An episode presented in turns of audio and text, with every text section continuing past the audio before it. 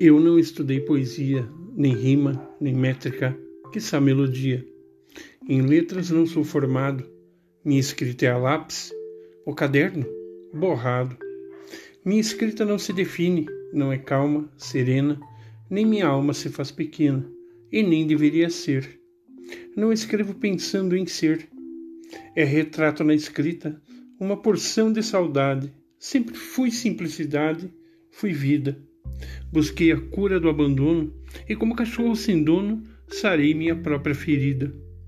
Sarei pela escrita, aquela que tu chamaste um dia maldita. Uma crítica contumaz. Quem sabe para alguém minha escrita não seja assaz.